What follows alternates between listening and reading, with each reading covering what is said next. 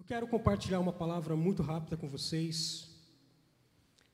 Ah, a gente vai relembrar aqui um texto, na verdade, alguns versículos apenas. Mateus capítulo de número 4.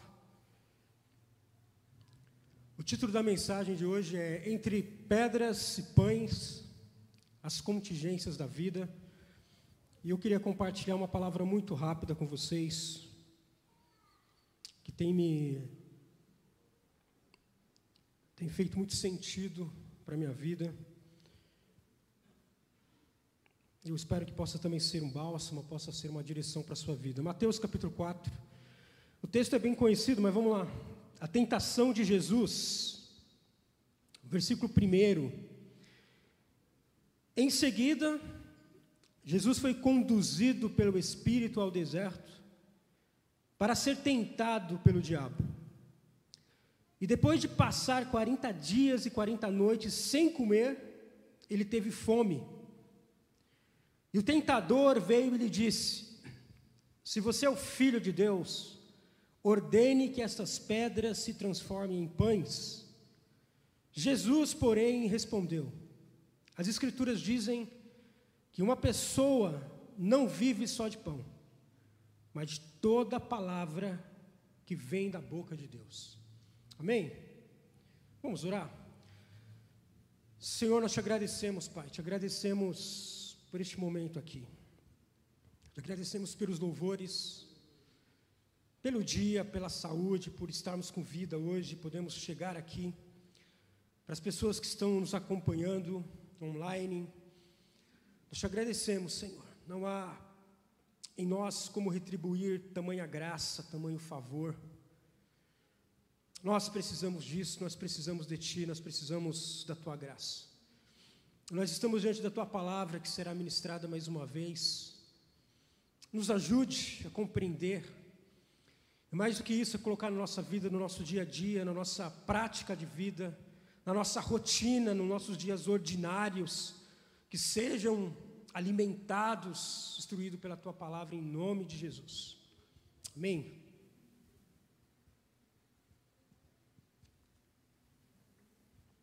Palavra rápida hoje. A Bíblia é um livro incrível, cara. É um livro que ela propõe uma, uma riqueza de sabedoria, que eu diria imensurável. Cada vez que você vai cavando, que você vai lendo, que você vai vivendo a vida, que você vai amadurecendo como homem, como mulher, e você vai lendo a Bíblia, você não para de tirar tesouros dela. O problema é que a gente aprende muito devagar. Né? O ser humano ele tem uma curva de aprendizado e essa curva ela é lenta. Então a gente amadurece de forma muito lenta. Né? Por exemplo, o Marcos estava falando hoje, obrigado aí pela luz. A gente estava conversando ali atrás e a gente estava falando um pouco sobre música. Quando você vai aprender um instrumento, né, você começa primeiro a aprender os primeiros acordes, você começa a ter dificuldade, de repente você está tocando, está desafinado, mas você não percebe. Mas à medida que você vai crescendo, que você vai amadurecendo, você vai percebendo as coisas. E a sua, você vai criando conexões neurais que faz a sua, o seu timbre, o gosto pelas coisas ser aguçado. A, partir do momento que você vai tocar num instrumento e as cordas, as cordas estão enferrujadas e você já não consegue mais tocar. Mas não é por frescura, é porque você sabe que o timbre é 80% de uma música. Então você começa a amadurecer, ao ponto que você sabe que você precisa timbrar o seu instrumento. Então tocar em uma caixa qualquer já te incomoda. Mas não é falta de humildade, porque você começou a perceber, você começou a crescer. Ao ponto que você já percebe não a sua, a sua, o seu instrumento, você percebe todos os instrumentos à sua volta. E você percebe que faz sentido, que aquela nota que você está colocando não faz sentido com as demais. Então você começa a ter uma percepção, e isso não é de um dia para o outro. Não é estudando um instrumento, não é de um, de um dia para o outro, não é uma aula com o melhor professor. É uma coisa que vai amadurecendo. E você percebe os outros instrumentos, você percebe as vozes, você percebe que agora não é a sua vez, é a vez do outro. Mas isso é um amadurecimento que às vezes é anos, é anos, é anos estudando. É como a culinária, por exemplo, a galera que, que curte, Você percebe, quando o cara já é maduro no negócio, ele entra no mercado diferente. Ele percebe o cheiro das coisas. Ele percebe que a cor de uma determinada verdura tá boa. Um leigo não, o leigo chega, eu, por exemplo, está boa, tá, o preço está bacana, é essa aqui. Um cara que já tem a, o timbre mais agunçado, ele fala, cara, não é isso. Não está bom, o preço está bom, mas não está legal. O cheiro é aguçado, o paladar é aguçado. E de novo, não é uma coisa que você consegue de um dia para o outro. É uma, é uma vida fazendo aquilo. A Bíblia, ela tem essa característica. Você vai lendo e você vai, vai vivendo a vida, e você começa a perceber coisas nela que antes você não percebia. Antes você achava que a Bíblia era um livro para ser falado na igreja. Mas aí você começa a estar tá assistindo uma notícia sobre economia e você consegue encontrar os textos bíblicos. Você percebe que a Bíblia não está conectada com a igreja, a Bíblia está conectada com a vida. Ela está conectada com a economia, ela está conectada com a educação das pessoas, com a política, ela está conectada com a sua, a sua mensalidade na fatura, com as questões financeiras. Ela está conectada com a vida. Só que não é uma coisa que você consegue de um dia para o outro. Não é participando de, um, de uma escola dominical. É uma vida de leitura. E você vai, você vai percebendo que ela tem sabedoria para tudo. Que ela tem sabedoria para a sua vida financeira. Que ela tem sabedoria para a sua vida conjugal. Que ela tem sabedoria para a sua vida pessoal. Esses textos estão aqui. Só que, de novo, a gente demora para construir esse aprendizado. Porque hoje tem textos que não faz sentido. Mas à medida que você vai lendo e que você vai vivendo a vida e que você vai acreditando no que aquilo descrito está, você vai conectando com a sua vida. E aqueles textos começam a fazer sentido, começam a saltar dos seus olhos. Você está na fila de um banco e te vem um texto que fala contigo. Você está no hospital, esperando uma notícia que você, puxa, não pode ser a notícia Aí vem um texto que borbulha no seu coração e fala: Filho, é isso. A Bíblia tem sabedoria para nós, para tudo. E dentre tanta sabedoria que a Bíblia tem para a gente, a Bíblia ela é um mapa da vida. Ela traz história para dizer para a gente como vai ser a nossa vida. Ela está aqui. As histórias da Bíblia ela nos aponta os caminhos que a gente vai passar. Ela aponta o caminho de todo mundo. E para nós, principalmente cristãos, tem uma história da Bíblia do povo de Israel. Gente, é exatamente a nossa história. De um povo que foi liberto de um cativeiro. E ele recebeu uma promessa de encontrar um lugar que manava leite e mel lugar de descanso Lugar que se cair feijão assim sem querer já nasce já. Lugar próspero. Lugar onde você não precisa fazer hora extra para pagar suas contas. O pouco que você trabalha vai sustentar sua família. Lugar próspero. Só que ele fala de um caminho até chegar lá. Esses textos estão aqui para dizer do nosso caminho.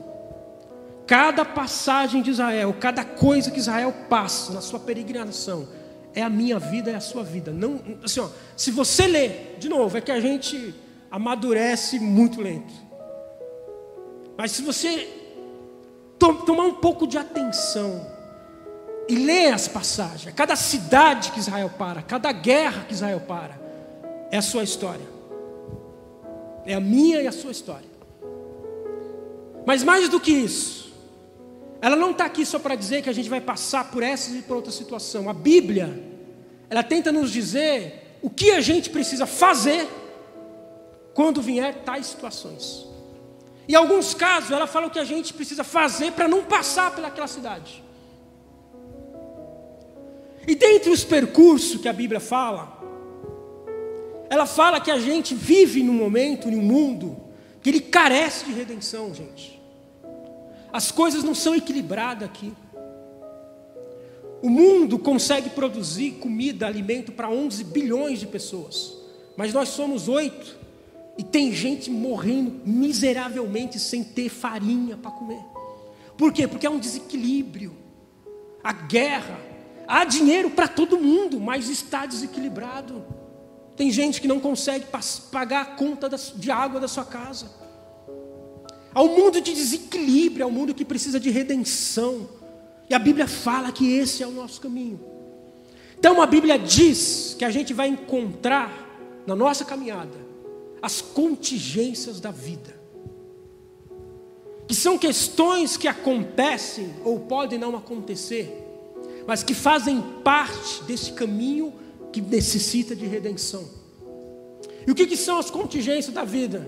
É que corre o risco de você nascer no meio de uma família pobre. Contingência da vida. Você nasceu pobre. Corre o risco de você nascer em um país de guerra, como na Ucrânia. Crianças estão nascendo lá no meio da guerra. Corre o risco de você nascer escravo. Corre o risco. Corre o risco de você nascer com um problema físico, estético. Corre o risco de você nascer cego, sair faltando uma perna. Corre o risco de você ter um filho com nanismo. Nascer não, faz parte da contingência da vida. De ter um filho autista. Nós tivemos um caso na nossa família, pelo que eu saiba, é o primeiro caso de um parente nosso, um sobrinho nosso, que nasceu com autismo. Quem tem um filho, eu fui estudar sobre isso, porque o autismo acho que hoje está mais. Né? Antes eu acho que tinha muita gente autista que não sabia. Mas hoje está uma coisa mais fácil de identificar. Eu estava lendo umas matérias que diz que uma mãe com filho autista, ela sofre o estresse, o mesmo tanto de um soldado em guerra, equivalente a um soldado de guerra. Corre o risco. Autista severo, que você não consegue trazer na igreja, porque o barulho incomoda. São as contingências da vida. Minha esposa recentemente descobriu que ela tem intolerância à lactose, a, a glúten. Faz uns cinco anos. Cara, é difícil porque a gente, a gente que ia em restaurante, tinha um restaurante que eu ia ali em São José, tinha uma picanha, eu tava com, sabe, acordava com aquela vontade de comer aquela picanha. Falei, vamos lá hoje, gente vai almoçar lá. Acabou, eu não posso mais levar ela lá. Porque senhora pode comer em lugares que são apropriados para isso. E é uma luta, os pratos têm que ser separados, os gás, talheres têm que ser separados. E às vezes eu coloco para pegar uma, uma, manteiga no pote, coloco no pão, aí eu volto no pote, minha filha, está contaminando, a mãe não pode mais. É uma luta, é uma. São as contingências da vida. Corre o risco da gente nascer em um lar onde você não tem pai. Nascer e o pai não está não tá presente. Onde a mãe nem sabe quem é o pai. São os riscos desse lugar que a gente vive. As crianças que estão nascendo nos, nos lugares com crise humanitária. Nós acompanhamos, acho que ano passado, o pessoal tentando sair nos aviões, ah, o pessoal no, no pneu do avião, no, na roda do avião. Lembra disso? tentando fugir, porque o exército, desde que teve a, a questão lá das Torres Gêmeas, o exército dos Estados Unidos foi até o local, invadiram, colocaram ordem, e aí eles saíram recentemente. E o governo talibã resolveu tomar conta, a galera que sabia que a coisa estreitar, resolveu sair do país. Crise humanitária. Gente perseguida garotas de nove anos de idade da minha filha que são vendidas como escravas sexuais. São os riscos dessa vida. E Jesus, cara, Jesus nos deixa um texto sublime. A gente conhece a história. Jesus está jejuando e 40 dias depois ele teve, eu acho que ele teve fome antes, né? 40 dias, ele estava com fome. 40 dias depois ele tem fome. E ele se descreve, né, se monta um cenário de contingência. Que ele precisa se alimentar, mas não tem pão para se alimentar, tem pedras. É um local de falta de recursos. E neste momento o diabo lhe aparece para fazer uma pergunta que a gente ouviu muito nessa, nesses tempos de Covid. Porque quando o diabo aparece para tentar Jesus, é aquela pergunta que a gente ouve: Você não é crente, cara? Porque essa pergunta, é filho de Deus, esse é o momento de transformar as pedras em pães. Você não é filho de Deus? Por que você ficou com Covid? Eu ouvi muito. Por que o pastor morreu de Covid? Não é filho de Deus? Você não é filho de Deus? Por que está te acontecendo isso? Por que você ficou desempregado? Você não é filho de Deus? Por que você mora num lar onde os pais não brigam, onde a mãe briga, o pai bate na, na, na mãe? Você não é filho de Deus? Como a Joyce estava falando ali atrás, que algumas pessoas o sentimento é que Deus perdeu a guerra porque o Bolsonaro perdeu as eleições. E com certeza algumas pessoas ficam com esse sentimento: onde está Deus? E vira e mexe, se não é o diabo, se não é uma pessoa apontando, os nossos pensamentos nos borbulham a mente. Cara, você não é crente, por que está acontecendo isso? Com a sua família? Você não é crente? Você não é filho de Deus? Transforme as pedras em pães. Eu quero ver. Transforme as suas pedras em pães que eu quero ver. Essa é a tentação do diabo para Jesus. E você acha que Jesus estava olhando para o diabo? Jesus estava olhando para você. A resposta dele não é para o diabo, a resposta dele é para você. Sabe como que a gente passa as contingências da vida? Observando a palavra que Deus tem sobre a sua vida. Sabe como você passa as contingências da sua vida? acreditando naquilo que foi dito sobre você, de Deus. E eu comecei a ler isso aqui, e de novo, de tudo que a gente pode retirar disso daqui, de tantas coisas, eu tirei algumas coisas, tem muita coisa. Mas, por exemplo, a Bíblia está cheia de pessoas falando sobre a palavra de Deus. Essas pessoas não se conheceram, viveram em momentos diferentes, produziram conteúdo sobre a palavra de Deus em momentos diferentes da vida. Uma não conheceu a outra, tem um espaço de anos, luz uma da outra, gerações diferentes. Mas todas elas deixaram para a gente, sabe, insights bíblicos da palavra de Deus para a gente. Por que, que você precisa ter a palavra de Deus? Direção e purificação. Eu não vou dizer quem falou, não vou dizer quem falou onde está. Você sabe. Eu vou dizer os versículos, você sabe. Por exemplo, para direção e purificação da sua vida. Lâmpada para os meus pés é a tua palavra. Luz, direção, claridade para o caminho. Os sábios diziam isso. Os sábios eram os homens que tentavam responder aquelas perguntas caras da vida. Sabe aquelas perguntas que são caras? que não está no Google.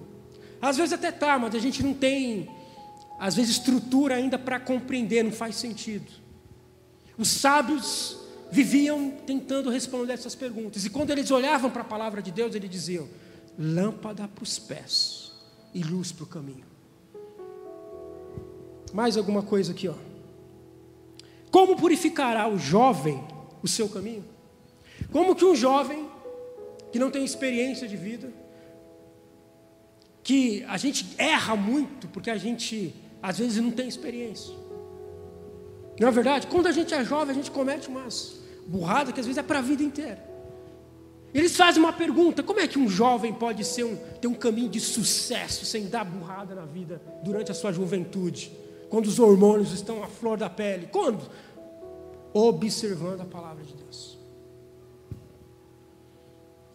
Vós já estáis limpos pela palavra que eu vos tenho falado. Como é que você se purifica? Sabe, das suas. Observando a palavra. Nós somos limpos pela palavra de Deus.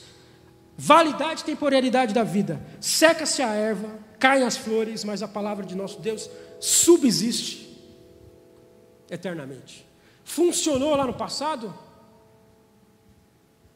Não vai funcionar em 2023? O que vocês acham? O que você acha para a sua vida? Quando você lê um texto lá, cara, esse texto vale para 2023. Uma palavra falada de Deus. O céu e a terra passarão, mas as minhas palavras não há de passar. Nutre para o seu crescimento. Esse, esse texto é lindo. Esse é o próprio Deus falando em Isaías. Isso eu vou até ditar para você. Olha que texto lindo, Deus dizendo que o meu ensinamento ele goteje como a chuva e as minhas palavras destilem como brando orvalho, como a chuva suave sobre a relva que viceja, como garoa revigorante para as plantas verdejantes. Que a minha palavra goteje sobre a sua vida todos os dias. Como a relva, como a chuva que cai, nutre as plantas e fazem as plantas crescerem. Umedece a terra. Que a minha palavra goteje todos os dias na sua vida. É Deus dizendo ao seu povo: goteje todos os dias. A palavra de Deus, irmãos, é um aditivo. Sabe, quando você coloca numa coisa que muda a cor, muda o gosto, muda o cheiro, quando você coloca a palavra de Deus na sua vida, vai mudando. Vai mudando a tonalidade, está tudo cinza, aí você traz um versículo que vai trazendo uma cor verde, de repente um lilás, se você gosta do branco, vem um branco junto. O cheiro suave proporciona firmeza e força. Todo aquele, pois, que escuta as minhas palavras e a pratica, eu assemelho-o assemelho ao homem que edificou a sua casa sobre a rocha. Está firme? Você está se abatendo porque o governo Lula saiu, ou o governo Lula sumiu? Tem gente abatido. Seja firme. Faça o que a palavra de Deus está dizendo para você. Por último aqui, sabedoria e entendimento. A exposição das tuas palavras dá luz e dá entendimento ao simples. Gente que não tem sabedoria nenhuma não leu nada, não gosta de ler. Mas se você está exposto diante da palavra de Deus, ela começa a te dar caminhos. Não é por aqui, filho. Não é por aqui. Depois você olha para o cara, cara, você, você se formou aonde? É, na verdade eu não se formei, eu tenho um terceiro. Mas como é que se saiu essa sabedoria? Eu estou diante da palavra de Deus todos os dias. Acredita nisso? São pessoas, homens que viveram nessa vida e diziam, testemunhavam e deixavam registro do que a palavra de Deus fez na sua vida. Quem crê em mim, como diz as Escrituras, rios de água viva fluirão no seu interior. Tem muita coisa aqui, deixa eu ver mais uma coisa aqui. Sendo de novo, essa aqui para terminar. Sendo de novo gerados, não de semente corruptíveis, mas da incorruptível pela palavra de Deus, viva e que permanece para sempre. Tem muita coisa, e eu quero fechar, já para a gente ir para os finalmente, lembrando numa história de um homem chamado Josué, que ele foi, ele nasceu em uma contingência. Josué nasceu escravo. Ele nasceu escravo. Pense num cara que sofreu na vida. Viveu 40, estima-se que ele viveu 40 anos na escravidão. Sofreu. Os escravos sofriam muito. Escravos eram homens que eram vendidos. Se você fosse, por exemplo, se o evangelho não tivesse entrado, gente, porque o evangelho acabou com o sistema do Império Romano. No Império Romano, a cultura vendiam homens. Então você ia na 15 ali, ia ter homens nu em uma gaiola sendo vendido como escravo. Josué nasceu com essa contingência da vida, nasceu escravo.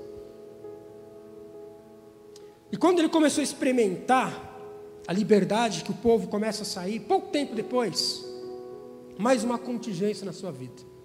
Morre o principal líder dos judeus, o cara que ajudou na, na, na, na restauração, no resgate da escravidão, na libertação do povo. Ele morre. E Deus aparece para Josué e não diz para ele: Filho, está tudo bem, pode deixar que eu vou transformar as pedras em pães. Deus não diz isso. Deus diz, cara, faz parte. Meu filho Josué é morto. Agora é a sua vez. E aí Deus dá três conselhos para Josué. Que esses três conselhos eu queria deixar contigo. Três conselhos para um homem que passou por contingências na vida. Primeiro conselho: medita na palavra, na lei, dia e noite. O Del falou aqui na semana passada, gente, sobre a gente ler a nossa Bíblia, sobre a gente, e ele deu a sugestão de um livro, Maravilhosa Graça. E a gente precisa. Eu eu listei, eu tenho 22 livros que eu preciso ler esse ano. Está listado, fiz no meu, no meu início do ano. Dois já foram. Quando o Adel, quando o Adel, o Adel falou, ele falou, opa, isso eu não conheço, já comprei, já chegou em casa, já está na minha lista. Mas dentre eles, eu resolvi ler a Bíblia de novo. Até comprei até essa Bíblia aqui. Falei, essa Bíblia eu vou ler novamente. O ano, ela toda. Os primeiros seis meses vai ser a leitura dessa Bíblia. Por quê? Porque eu sou humano. Quando Jesus falou isso, olha, não é só de pães, não é que vive o homem. Ele estava olhando para a sua humanidade, que você não tem poder de fazer milagres. Você não tem poder de transformar situações que é pedras em pães. Como é que você vem se alimentando da palavra? Por que, que eu vou ler? Porque eu preciso, porque eu sou humano. Por que, que eu vou ler esses livros? Porque eu preciso me estruturar na palavra do Senhor. É o conselho de Deus para alguém que está numa caminhada. É o conselho de Deus para quem quer receber um propósito. Josué, você tem um propósito, você vai liderar esse povo, vai construir um país do zero. Para construir isso, você precisa ler dia e noite. Ler dia e noite. Você precisa. Leia a sua Bíblia. Leia livros que falam da, da palavra do Senhor sobre a sua vida. Se alimente das verdades, porque isso vai ganhando estrutura, vai ganhando casca grossa vai ganhando as suas conexões neurais, gente, vai se transformando num quadro que não é qualquer um que vai te tirar. As suas emoções vão se fortalecendo. Você vai tendo direção para tudo na sua vida. Segundo ponto, para a gente vencer a intermitência, as, as contingências da vida, seja forte e corajoso. Josué estava substituindo simplesmente o maior líder dos judeus. Simplesmente. Para hoje, até hoje, Moisés é o Cristo do Velho Testamento. Deus fala que Moisés nunca houve um profeta igual, que falava face a face com Deus, que fez sinais e maravilhas no Egito. É esse o texto que fala sobre Moisés. E Josué só estava substituindo o maior profeta. Como se não bastasse, Moisés, irmãos, ele estudou em Harvard. Josué era escravo. Estima-se que Moisés falava mais de 30 dialetos. Moisés andava de Ferrari, de Porsche. Josué, escravo. Você entende? Moisés tinha barba, sabe, tipo do, do pastor Marcos, negócio bonito. Josué eu acho que faltavam uns dentes, porque ele era escravo. 40 anos a escravidão, a pele machucada. E aí, quando ele vai substituir um cara desse, ele está preso na sua contingência. Sabe uma palavra para você hoje? Você precisa se resolver. Você precisa olhar para você, o seu corpo físico, que você está preso às suas contingências. Ah, por que, que eu. É, porque eu. Precisa se resolver contigo mesmo. Porque se você não se amar, você não vai amar o próximo. Não é comparar você com ninguém, é comparar você com o que Deus fala sobre você. É comparar você com a palavra. Ah, não é isso que a palavra diz sobre mim. Porque tem gente presa nas contingências da vida. Josué poderia olhar e falar, mas eu não estudei em Harvard, cara. Eu não falo os dialetos de todo mundo. Eu não tenho isso que Moisés tinha. Mas antes de Deus, Deus quando encontra com Josué e fala: Eu sou contigo, vai nessa sua força. Para você vencer as suas contingências, você precisa se resolver contigo mesmo. Você precisa se olhar no espelho. e fala: Eu preciso mudar isso aqui no meu corpo. Eu preciso curar, perdoar quem precisa ser. Você precisa se resolver. Está me entendendo? Quais são as suas contingências que te prende e você não consegue viver o próximo passo de Deus na sua vida? Eu nasci, e algumas pessoas reparam, eu nasci com um espaçamento nos meus dentes muito grande. É, não é uma não é uma doença, mas esteticamente é muito feio. E os dentes são muito separados. As pessoas, você teve um acidente, caiu os dentes, tomou um soco. Não é, eles nasceram realmente muito separados. E eu nunca me importei, eu vim me importar uns cinco anos atrás, que eu falei, cara, tá feio. E eu sei que vencer é uma contingência. Nasci assim. E eu sei que vencer as contingências não é fácil. Que você olhar para o seu corpo e falar, agora eu vou fazer uma, uma, uma vou na academia. Cara, não é fácil. Porque eu fui, quem já colocou aparelho, cara, você sabe. O negócio é difícil.